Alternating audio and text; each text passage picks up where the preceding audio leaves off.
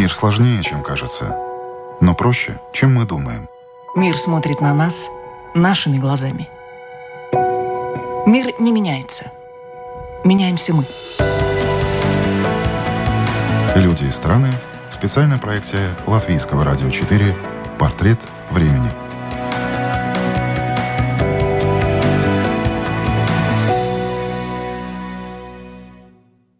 Сергей Алексашенко был заместителем министра финансов России и первым зампредседателя правления Центробанка. Потом работал в корпоративном секторе. Сегодня он один из главных критиков экономической политики Кремля. Предлагаем вам его интервью программе «В тренде», которая выходит на волнах Латвийского радио 4 в рамках сотрудничества с немецкой вещательной компанией Deutsche Welle. У микрофона Константин Эгерт.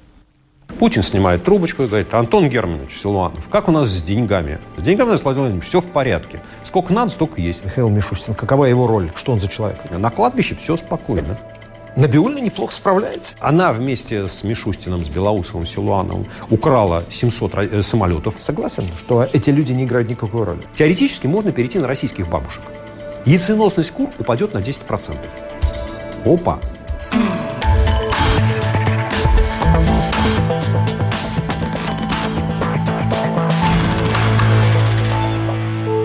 Сергей Алексашенко работал в Министерстве финансов, в Центральном банке России, корпоративном секторе. Сегодня он один из главных критиков экономической политики Кремля.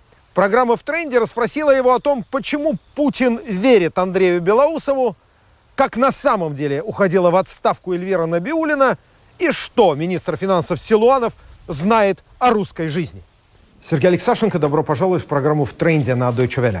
Кость, привет. Давно не виделись все говорили, начиная с там, буквально там, первого пакета санкций, принятого Евросоюзом, что российская экономика очень скоро это почувствует, что это почувствует население, что все изменится. Прошло полгода. Фестивали, конкурсы, концерты продолжаются. Э, никакой особой проблемы не видно. Правительство удерживает в каких-то там рамках валюту. Так э, что, значит, пока никаких проблем, особенных экономических, у Путина от этой войны нет? А, Кость, смотри, есть разные люди. Есть Путин, есть работник Макдональдса, есть олигарх, есть учитель средней школы, не знаю, в Москве или в каком-нибудь там Тамбове, неважно где. И у них у каждого свое видение ситуации. Вот для Путина экономика, в моем понимании, это деньги в бюджете есть или нет?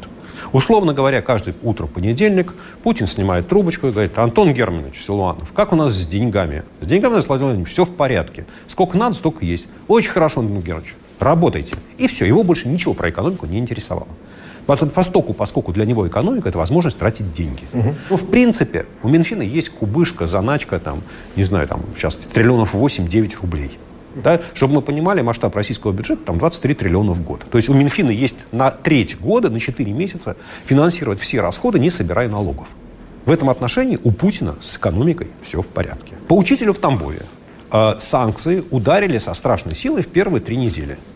Когда на самом деле, насколько я понимаю, Э, руководители Центрального банка, руководители Минфина, руководители правительства, они не понимали масштаба. Им не сообщили, какого масштаба будет военная операция, и они готовились немножечко к другому. И первые три недели у них, вообще говоря, там был шок.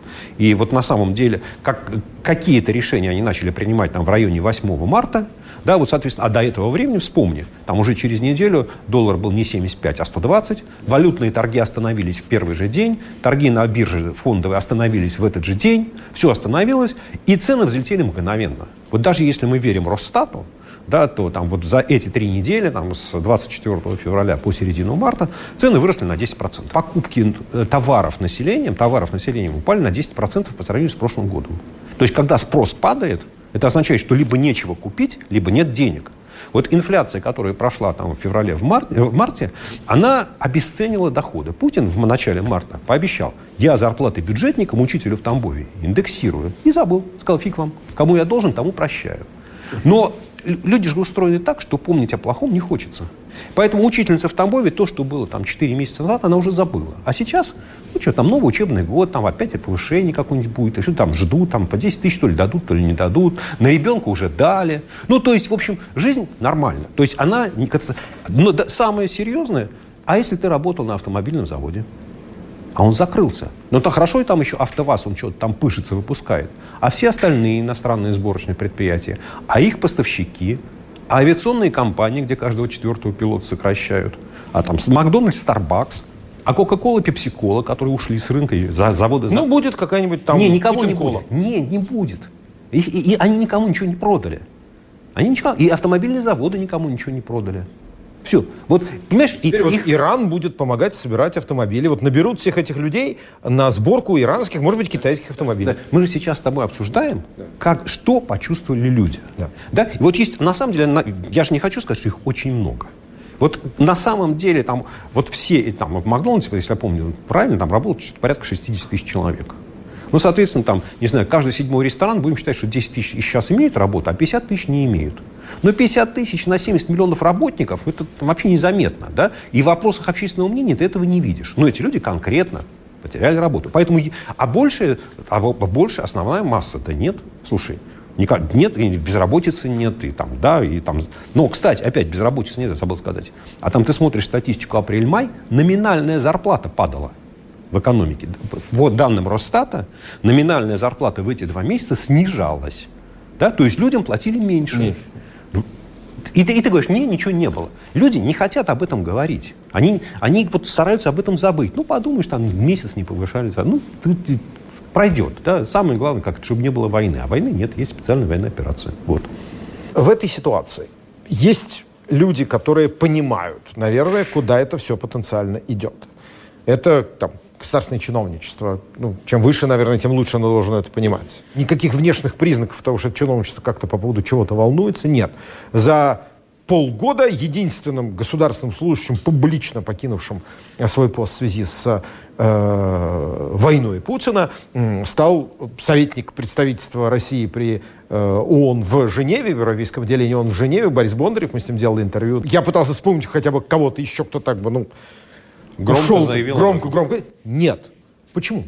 А, потому что за 22 года правления Путина в, на, в чиновниками, ну, по крайней мере, вот высшего уровня, которых мы следим и знаем, ста, остались люди, которые абсолютно ему лояльны, абсолютно ему послушны, и у них нет, их, у них и до 24 февраля не было никаких мыслей от того, что Путин плохо делает. Ну, возьми Андрея Белоусова. Я его помню там с конца 80-х годов, когда там в академическом институте работали. У него всегда была точка зрения, что вот Газплан это хорошо. Ну, просто вот компьютеров, мощности компьютеров не хватало, правильно посчитать не могли. Вспомни, как сколько там, год 3-4 назад, да, он, Путину написал бумагу. Цены мировые выросли, а неплохо было бы забрать у олигархов деньги и перераспределить их на нужные государству задачи. И потом вот придумал эту конструкцию, что обязать их инвестировать и прочее, прочее, прочее. У человека, в принципе, газплановское мышление, что государ... только государство знает, что, куда надо инвестировать. Частный бизнес, помнишь, как Путин сказал в интервью этому Тасовцу, да, что жу, бизнес, он там промил, да. это жулики. жулики. Все жулики. Да, да, да. Не, я так не считаю. Народ так считает, а я часть народа. Вот. Поэтому Путин не верит бизнесу. И Белоусов не верит бизнесу. И эти два товарища, два сапога, сошлись, потому что Белоусов говорит, Владимир Владимирович, а я знаю. Я-то знаю, куда надо инвестировать. Вы мне скажите, вы мне скажите, что вы, что вы хотите. Я прерву, надо сказать, то есть получается главный, если вы сходите с того, что в России всем рулит Путин, то главный экономист России сегодня Андрей Белоусов. Он точно совершенно главный с точки зрения построения концепции Путина, которая э, единственным источником роста сейчас видит государственные инвестиции. Только не, не, не после 24 февраля, а это уже где-то году в 16-17 стало проявляться. Что для Путина единственный источник роста – это государственные инвестиции. И ты смотришь там фонд развития промышленности, специальные инвестиционные контракты, еще что-то, еще что-то. Какая-то туева куча работы, когда они говорят, что вот, типа, мы знаем, а если бизнесу что-то нужно, мы ему поможем. А самое главное, бизнес, вы придите ко мне, мы с вами сейчас все согласуем. Если вам нужны льготы, мы их тоже сделаем. Да? Вот, да, вот с точки зрения, как сказать, развития экономики вот в таком натуральном виде, какие заводы создавать, какие там это самое, как, там, как расшивать на восточном полигоне эти железнодорожные пути, кому уголь пускать, кому уголь не пускать. Вот типичный Господь. Но э, сказать, что он единственный главный экономист, нет, конечно. А кто еще? Нет, а Силуанов. Человек, который там э, министр финансов, уже там 11 лет министр финансов. И, безусловно, все, что касается там и налоговой политики, да, и распределения денег, ну, он играет такую одну из ведущих ролей. Он, он профессиональный человек, он хорошо все понимает. А, понимаешь, вот это очень хороший вопрос. А, Силуанов сразу после окончания института попал на работу в Минфин. И там провел всю свою жизнь. Так. Он хорошо знает Минфин? Прекрасно. Я, я же его помню там с 93-94 года, когда я работал в Минфине. Хороший парень был, да, хорошо писал бумаги, хорошо разбирался в проблемах. Мог написать любой текст для любого министра на любую тему. И, в принципе, всю минфиновскую механику, внутренность он знает, ну, я думаю, что, может быть, даже лучше всех. Но он жизни не знает. Он за пределы этого здания никогда не работал, ни одного рабочего дня в жизни не провел. Жизнь по-разному смотрится. Да. В зависимости от того угла. И интересы разные. А у Силуанова есть одна точка зрения. Точка зрения кассира, кассира-бухгалтера. Что какая главная задача? Чтобы приход денег всегда превышал их расход. расход Все. Поэтому, когда Путин звонит и спрашивает, Антон Ильич, как дела? Владимир Владимирович, все в порядке. Приход денег опережает их расход. Вот. И он задает контуры налоговой политики. То есть, условно, налоговая политика, повышение пенсионного возраста. Это что же Минфин? Да, и там одновременное повышение НДС. Но это что же Минфин? Да, и сокращение расходов бюджета, там, как, когда экономика падает, это что же Минфин и так далее. Поэтому говорить, что он, ну то есть у них разные задачи с Белоусовым, да, но он важный. Набиулина, безусловно, важнейший игрок безусловно, важнейший. Говорят, она хотела уйти, даже чуть не три раза. Послушайте, слухи о моей смерти несколько преждевременно. Никуда она не хотела уйти. Она искренний сторонник Путина, его политики. Она с ним работает там, не знаю, с 2008 года, с 2007 года, когда она стала министром экономики, а Путин был премьер-министром. И никаких у нее мыслей. И вот все эти люди, там можно кого угодно добавлять, когда их там называют там, либеральными экономистами, что-то. Какие они либералы? В чем их либерализм состоит? Никто мне не может объяснить.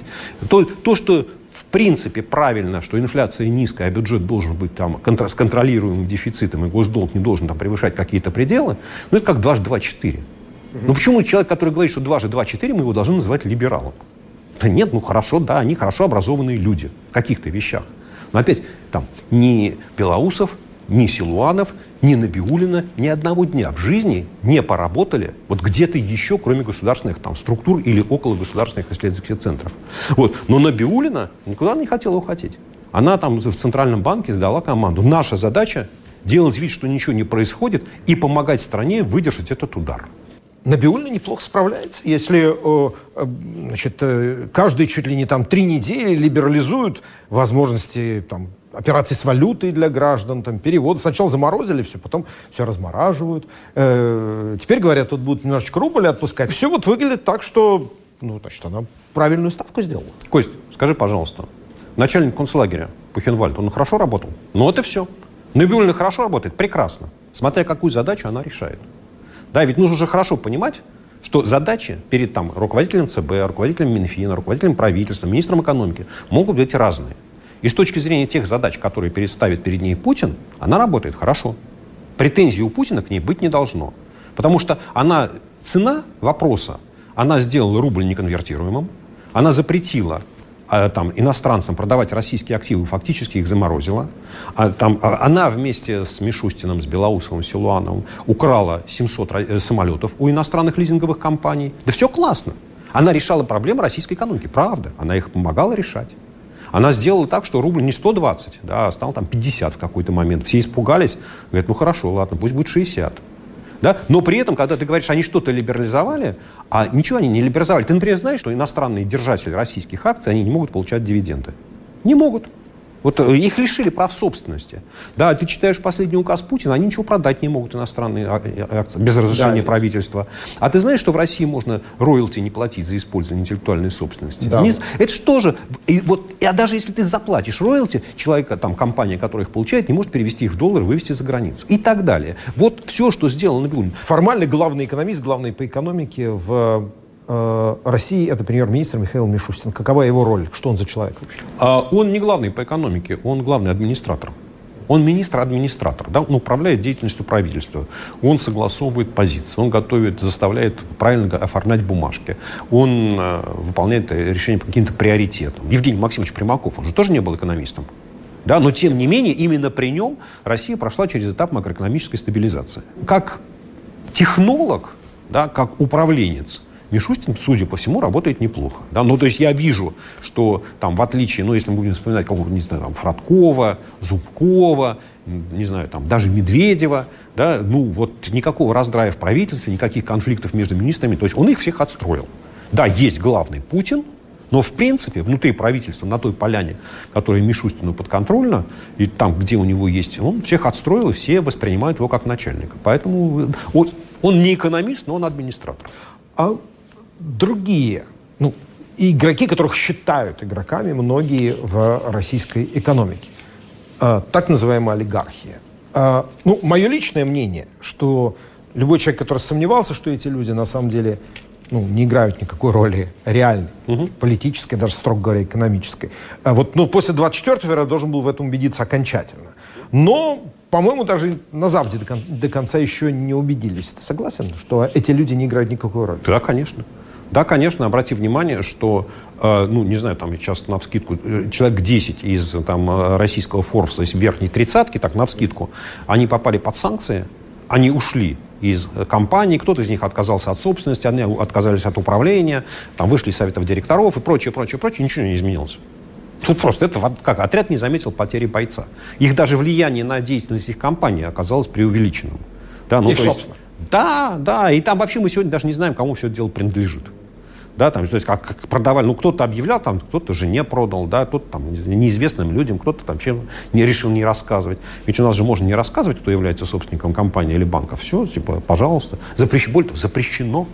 Запрещено рассказывать, кто является собственником. Запрещено публиковать отчетность банков. Это же Набиулина тоже, да, вот мы говорим там. Она классно сделала? Да классно, она всех успокоила. Она говорит, ребят, значит, банки, вы не, не делаете никакой оценки своих портфелей по рынку, не показываете убытки.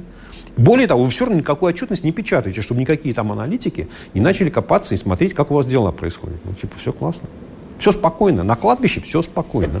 Ну, там, условно говоря, человек, который копает могилу, он качественно копает. Ну, в общем, ну, я бы не хотел, чтобы я, я был... Он, не как хочется, это, не, я, хочется, не, хочется стать работу, его, да. не хочется стать его клиентом. Вот, да. Хорошо. Э, регионы российские. Да. Вот эти все губернаторы, которые там, ну, все равно хоть как-то, но связаны с э, местным населением и э, местным бизнесом и так далее. Вот что они ощущают э, в нынешней ситуации? Или они тоже думают, что, ну, прекрасно, стабильность там, ну, что, а сверху скажут, будет нестабильно. Ну, я бы сказал так, что решать. на самом деле большинство губернаторов, они примерно ощущают вот эту стабильность. Да, ну, так вот, на вскидку, просели регионы, где был крупный автомобильный бизнес. Это Ленинградская область, это Калужская область, это Саратовская область. Да? Вот просел абсолютно понятно Калининград, просто по полной программе. Ну вот, вот у кого реально большие-большие крупные проблемы, когда крупные компании перестали платить налоги. Думаю, что сейчас просядет Питер, потому что там вот уход автомобильных заводов, пепсиколы, кока-колы, проблема с пивным бизнесом, а это одни из крупнейших налогоплательщиков вообще в городе. Да? Но Поскольку, поскольку количество этих регионов не очень большое, то получился обратный эффект. Вот Калининградская область попала в тяжелые проблемы, и у губернатора получился ресурс доступа его К, проблемы, наверх. Конечно, его проблемы готовы рассматривать, ему готовы помогать. Ну, там нельзя сказать, что в этот раз там Путин сказал регионы, типа, разбирайтесь сами. Нет. Потому что, возвращаемся к началу нашего разговора, потому что в глазах Путина, в голове Путина любые экономические проблемы можно решить с помощью денег. Поэтому если в Калининграде что-то плохо, то нужно дать денег либо для того, чтобы там построить, купить еще там 10 паромов, чтобы они возили вместо железной дороги, либо еще что-то, либо еще. Короче, дал денег, решил проблему. Каждый день какая-то новая компания уходит с рынка. А, такое ощущение, что Россия вообще выключился с глобальной экономики практически. Обещают приход индийских, китайских, там, иранских, каких-то еще индонезийских инвесторов. Угу. Это реально? Ну, про китайских инвесторов, про поворот на восток мы слышали с 2014 года и до сих пор ждем как говорится, письмо, в котором ты просил прислать денег, я не получал, поэтому пиши новое. Вот. А китайцы, они совершенно непростые люди. А, нужно хорошо понимать, что любые иностранные инвестиции в Китай делаются с разрешения ЦК Компартии. Вот. И пока ЦК Компартии отмашку не дал, никто в Россию с большими деньгами не пойдет. Китайцы очень активно скупают доли в российских компаниях сырьевых, в нефтяных, газовых, металлические руды, но только в том случае, когда они там пропорционально своему пакету получают долю в продукции. То есть, условно говоря, они там купили долю в Арктик СПГ, соответственно, у них там, не помню, 20 или 25 процентов, значит, 25 процентов продукции вы продаете нам. То есть вы, это по контрактам. То есть да, по нормальным ценам, но вы нас обеспечиваете сырьем. Ничего другое китайцев не интересует. Про иностранных компаний. Они же разные. И у них разные стратегии. И у них по-разному идет поведение. Да? То есть, ну вот смотри. Там Рено продал АвтоВАЗ. Но при этом оставил себе опцион на покупку, на выкуп обратный в течение шести лет. Да? То есть он совсем ушел с российского рынка? Да нет, он, в общем, дверь поставил открытой. Там, э, не знаю, а вот э, кто там, Shell, ушел из Сахалина-2, и он там был, да, Сахалин-1, и был управляющей компанией. Да. Все, Сахалин-1 перестал добывать нефть. Потому что нет, нет специалистов Российской Федерации, которые в состоянии, понятно, что в масштабах российской нефтяной промышленности эта компания не, там, ну, незаметна, да, но тем не менее для Сахалина это потеря 40% доходов бюджета. Вот мы, раз уж мы про нефть заговорили. Ведь на самом деле, вот с точки зрения российской нефтяной промышленности, ключевым является сервисная компания. Да? Халибертон, Шламберже, Бейкер Хьюз, да. То есть те, которые делают... Которые делают самые сложные... Инженерные проекты, да. Работы, расчеты. То есть есть, они там на рынке занимают, не знаю, условно, 10%. Но это никто, то есть у них там нет, они между собой конкурируют, в России никто с ними на этом рынке конкурировать не может. Они все сказали, мы уходим, но у нас есть контрактные обязательства до конца этого года, мы их выполняем и все, новых не принимаем. То есть, в принципе, они работают. Они в этом году там услуги все по контрактам оказывают. Но уже в следующем году их не будет. И что это будет значить? А, условно говоря, падение добычи нефти на 5%. Ну, это в следующем году. Это в следующем году. Да? Поэтому вот, знаешь, как вот и такая ситуация. А есть другой пример. Сейчас э, я же не помню, кто там, Карлсберг, да, владел у нас Балтикой. Балтикой, да. Они продали турецкой компании, которой Карлсберг владеет там контрольным пакетом. Ну, то есть вот, знаешь, как-то... Вот, ушли или не ушли, да? Да, ушли или не ушли. Да вот непонятно, да? Поэтому не надо, вот это кто-то ушел, да, и, и там уход кого-то, это действительно станет огромной проблемой. Ушли там аудиторские компании, но они продали свой бизнес местному менеджменту. Но в принципе, там условно какой-нибудь Deloitte и Туш в Москве или в России, да, но там были в основном Российские, а российские, Россия, конечно. Они работали по технологиям. Все люди остались. Все знания их остались. То есть в течение какого-то времени они в состоянии выполнять тот же самый объем работ и примерно по тем же самым стандартам. Мы не принимаем в расчет то, что у них была постоянная ротация, они ездили на обучение, они встречались. Там к ним приезжали там, консультанты, советники, помощники, старшие начальники. То есть они постоянно как бы занимались переподготовкой кадров. Вот этого не будет. То есть через какое-то время качество этих компаний, да, оно резко упадет. Ну, кого это волнует? Ну, кого волнует, если у нас вообще можно не печатать по отчетности компании? Кому нужен этот аудит, правда? Вот, поэтому, как сказать, ушли компании, ну, в принципе, ушли. Но те, кто остались на их месте и выкупили за рубль, или, не знаю, там, за 100 рублей их бизнес, они оказывают те же самые услуги тем же самым компаниям за более не меньше, за меньшие деньги. Потому что бренда нет, значит, меньше будете получать. Папа, мы будем меньше ты будешь меньше пить? Нет, сынок, ты будешь меньше есть. Ну, ну хорошо, возникает такая, такое впечатление, по крайней мере, вот у профана, вроде меня, что, э, по сути дела, пока с точки зрения Путина все идет более-менее неплохо, и даже в какой-то степени с точки зрения э, учителя из Тамбова. Когда пойдет плохо? Эм, Кость, а, ну, с точки зрения учителей из Тамбова все идет неплохо. Давай, вот на этом мы согласились. С точки зрения работника Макдональдса или автомобильного завода идет плохо, потому что потерял работу. С точки зрения Путина пока ну, то есть у нас известно же, да, что там, не знаю, 90-80% налогов России платят 80 компаний, которые сырьевые, экспортеры, э, или там типа Транснефти, который качает нефть, или, не знаю, там э, РЖД, который вывозит. Ну, короче вот те компании, которые вот работают на там, добыче и вывозе сырья, да, или там крупнейшие банки. В принципе, у них пока все хорошо. Потому что ну, вот санкции на экспорт российских товаров, они только-только начали вступать в силу. Вот если мы с тобой сейчас поговорим, то мы найдем единицы. Там, условно говоря, где-то, по-моему, в апреле под санкции попала Северсталь, да, там в июле попала вся сталь под европейские санкции, с 10 августа попал российский уголь в еврозону, и э, как, продукция деревообрабатывающей промышленности, там всякие. Лес, кругляк, пиломатериалы, фанера. Все. А где нефть? А где нефтепродукты? А где? Нет ничего. Да? То, есть, то есть на самом деле не нужно преувеличивать вот тот удар санкций. Но, сказав это, сказав это, я все время говорю, ребят, э, этот кризис, что, и вот если мы смотрим на российскую экономику как на рецессию, на спад, абстрагируясь от войны, всего, вот просто – он другой. Потому что там и в 2008, и даже в 98, и в 2014, и в 2020 каждый раз экономический спад в России был связан с падением цен на нефть, с падением спроса на нефть. Ну, потому что на, на рынке был переизбыток по разным причинам. И, соответственно, выход из кризиса всегда следовал вслед за тем, когда цены и спрос на нефть начинали расти. В этот раз цены на нефть все в порядке, и спрос на нефть все в порядке. И добыча нефти в России все в порядке.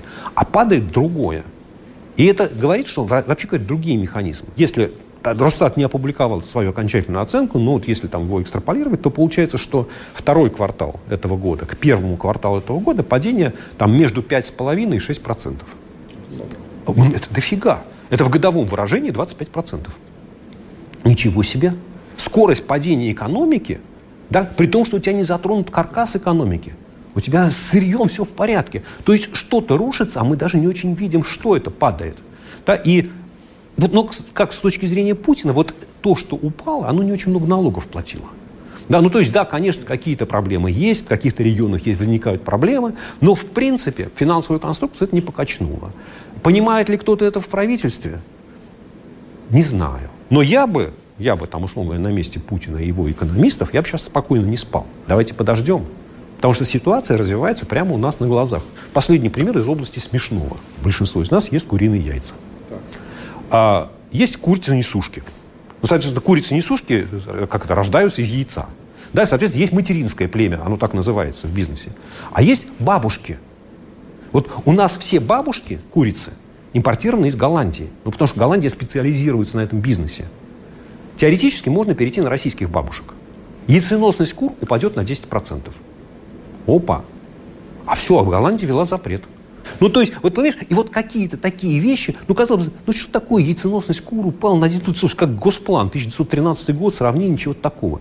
Но ведь, в принципе, это вот, да, дальше возникает там э, семенной фонд в сельском хозяйстве, там по каким-то позициям там, чуть ли не 90% импортный. В этом году отсеялись, потому что успели все купить, и осенью все в порядке. А что будет в следующем году?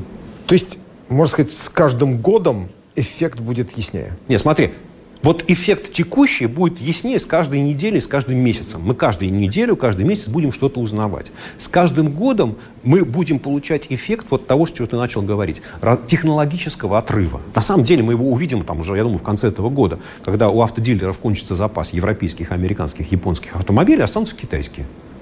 Вот. Это же и есть технологическое отставание. И вот оно вот так вот будет нарастать. И с каждым годом все сильнее. Там, от того, что ты строишь какой-нибудь там завод, и у тебя есть европейское оборудование, и вот ты его не получил, ты стройку заморозил, с точки зрения текущего ВВП ничего не произойдет. Ну, вообще никто не заметит. Но твой завод, да, там будет сам в последующем отставать, отставать, отставать. Вот, поэтому в текущем режиме мы новости будем узнавать каждую неделю, каждый месяц, а каждый год мы будем видеть, как вот у нас исчезают привычные товары. Сергей Алексашенко, большое спасибо. Спасибо.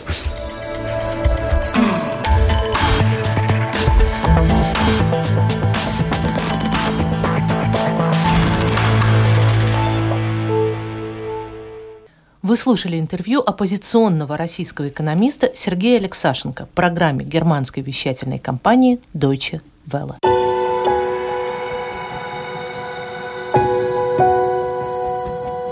Люди и страны. Специальная проекция Латвийского радио 4.